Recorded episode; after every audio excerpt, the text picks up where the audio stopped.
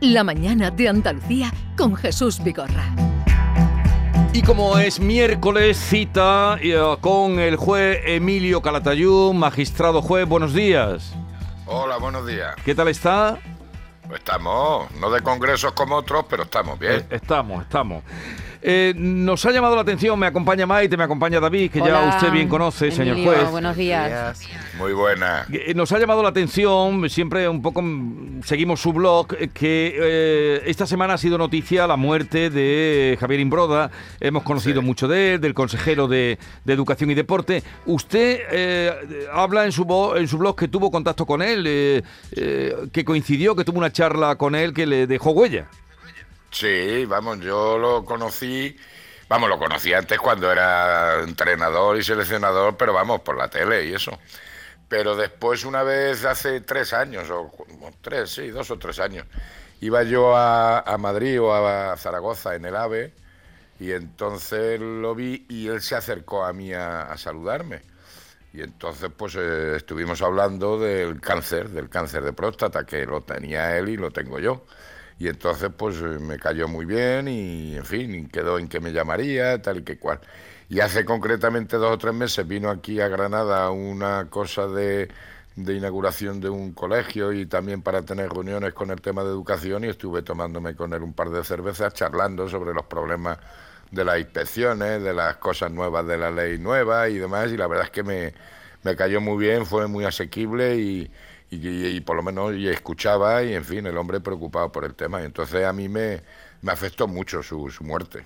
¿Y, qué le preguntó usted cuando estuvieron de cervezas?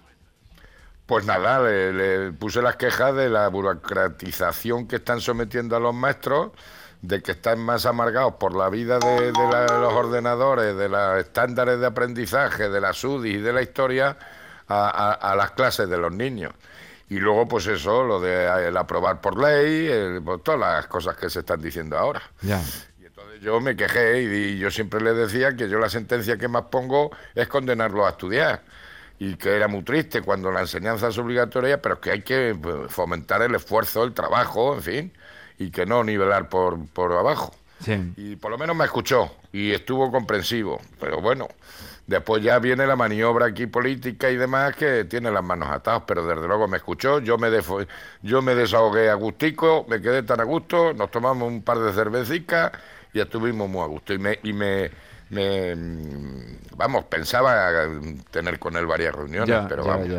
En fin, pues ahí queda esa, ese recuerdo ese recuerdo. Emilio, me gustaría conocer, ya que usted es juez acreditado, pues un tema candente de esta semana. El, Eso, de, eso de acreditado, por lo menos el título sí lo tengo. ya lo de acreditado. Lo mismo me llego al ministerio y me piden eh, eh, eh, la, acreditación. Yo tengo mi título en el BOE. De reconocido prestigio. Exactamente. El padre que ha asesinado a su hijo en Sueca tenía una orden de alojamiento de un juez, mientras que otro juez que desconocía esto, pues le había dado la custodia compartida. le quería preguntar si esto es un caso aislado o los juzgados es que no comparten bases de datos para que esto haya ocurrido. Pues mira, te voy a decir las dos cosas. se intenta compartir datos, pero no tenemos programas informáticos similares. O sea, yo no me puedo conectar. Nosotros en menores somos dos. Yo no tengo acceso al dos. Yo me comunico porque yo, gracias a Dios, yo conseguí un funcionario de la Junta de Andalucía en mi, en mi oficina, en el juzgado, y entonces es el que nos coordina los dos. Pues yo le tengo que preguntar, oye, ¿este chaval tiene algo en el uno, tiene algo en el dos, tal cual? Y es el que nos sirve de canalización, pero no tenemos, no tenemos base de datos comunes. No tenemos informatización. Si aquí la única informática que funciona es la de Hacienda. Que hoy comienza, por cierto. ¿Eh? Que hoy comienza la, la, campaña. Sí, la campaña, pero tú estás pagando todos los meses y cada vez más. O sea que esto es como la de apertura del año judicial. ¿Cómo lo voy a abrir si no se cierra? Pues Hacienda no cierra nunca. Es decir, si no hay comunicación entre dos juzgados de menores, menos, menos comunicación entre un juzgado de familia y un juzgado de violencia, ¿no? Exactamente.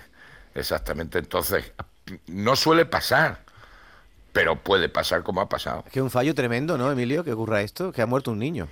Sí, y yo me imagino el sentimiento que tendrán los dos jueces, ¿sabes? Hmm.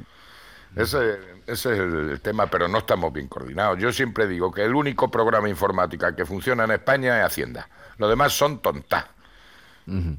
Mira, yo por ejemplo, estamos en la época teóricamente de papel cero. De papel cero. Sí. Pues yo cada día me pesan más los expedientes. Ya le he comprado al, al juzgado una pesa para que me pese los expedientes, porque yo llevo mi mochililla, pero cada vez más llena, menos expedientes y más pesa. Entonces voy a señalar a base del kilo de expedientes, ¿sabes?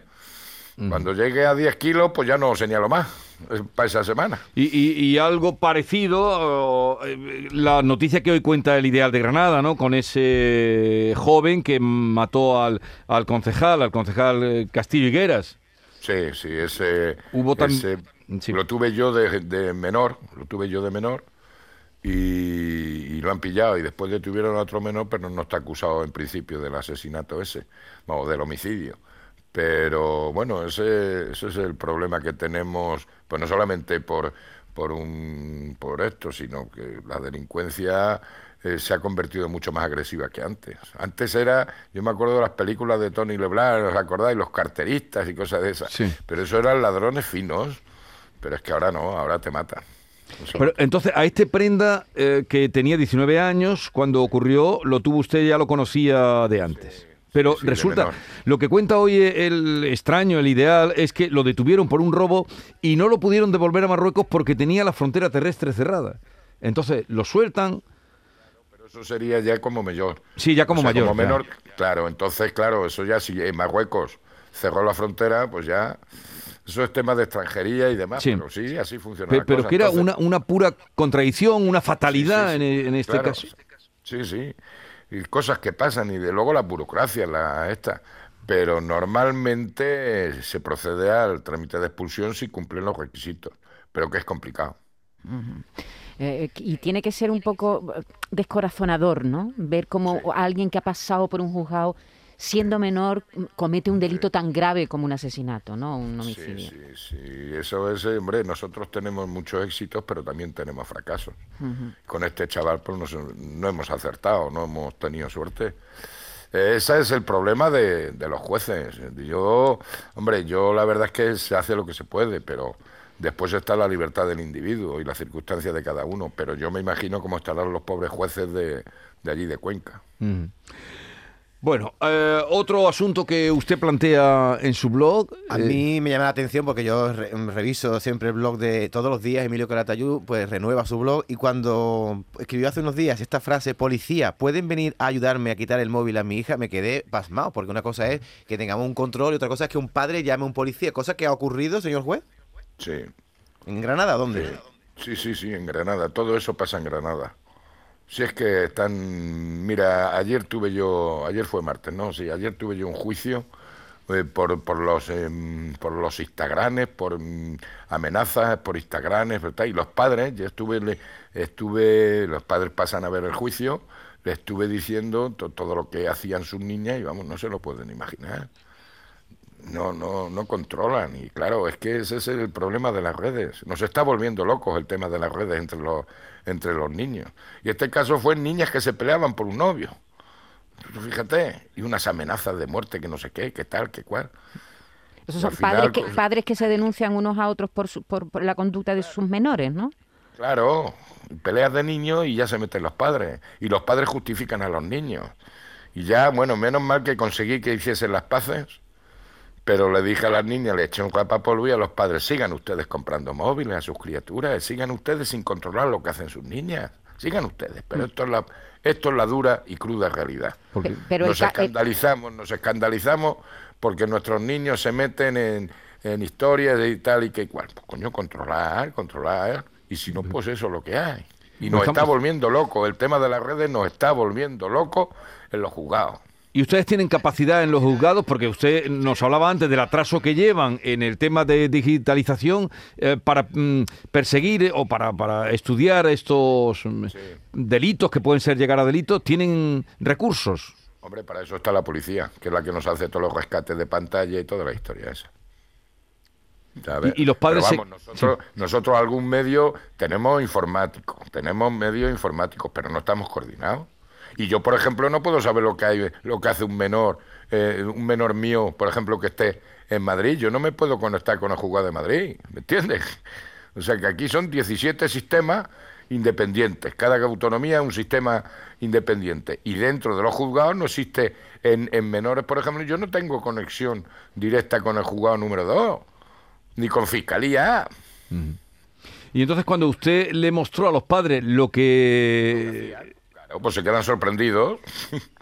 y menos mal que llegué a un acuerdo. ¿Sabes? Que le dije, bueno, vamos a dejar las cosas como están, vos- vosotras no os acerquéis más a esta, tú perdonas a esta, tú no quieres que se les condene, bien, bien, bien, bien. Pero otras veces son cosas mucho más delicadas. ¿Se asustan claro. cuando se ponen delante del juez, Emilio? Sí. Sí, y los padres... Les y los impone, padres- ¿no? Les impone. Sí, sí.